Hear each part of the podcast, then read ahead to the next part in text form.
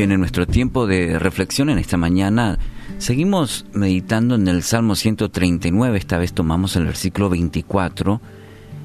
El salmista dice, y ve si hay en mí camino de perversidad y guíame en el camino eterno.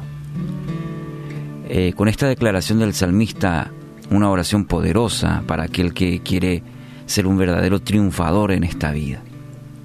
La persona que continuamente se presenta ante Dios para que lo examine, como hablábamos el, día de ayer, para que pese su corazón, esta actitud le abre puertas para las verdaderas bendiciones. Jeremías 17:10 dice, Yo Jehová, que escudriño la mente, que pruebo el corazón, para dar a cada uno según su camino, según el fruto de sus obras. Es Dios quien conoce lo más profundo de su corazón muchas veces no somos del todo sinceros e intentamos engañar a Dios.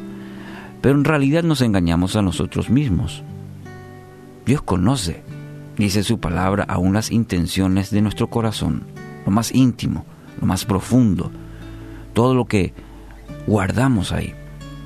Y el salmista reconoce esta condición y le pide a Dios que le muestre esos aspectos que están ahí estorbando, que están en lo profundo, aquellos pecados que impiden conocer y acercarse más a Dios.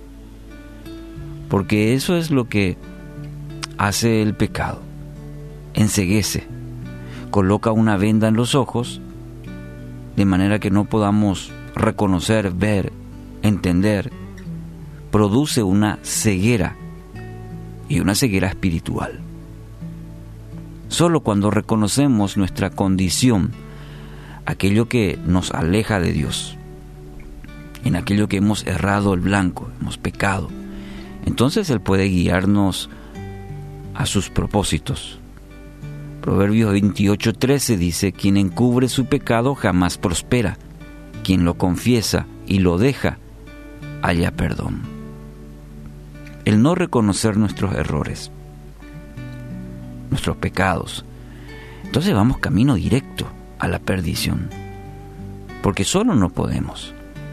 Ahora, el que confiesa y se aparta, recibe la misericordia de Dios, recibe su perdón, y como aquel padre del hijo pródigo, ¿recuerda?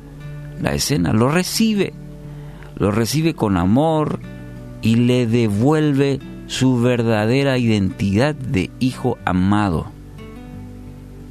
Y como hijo amado puede disfrutar de las bendiciones de una relación con el Padre. El plan de Dios es eterno. Usted puede trazar su vida de acuerdo a todo lo maravilloso que Él ya preparó para usted, porque usted es su hijo, amado. Él pagó un precio muy alto para adoptarlo como hijo. Anhela una nueva vida aquí y para la eternidad. El aquí, el ahora y también para, para un futuro eterno con nuestro Dios. Entonces rinda hoy su vida a Cristo, ríndalo completamente. Reconozca, reconózcalo como Señor, como Salvador de su vida y empieza a caminar en su voluntad. Hoy es un día maravilloso. Es un día de gozo y esperanza para usted.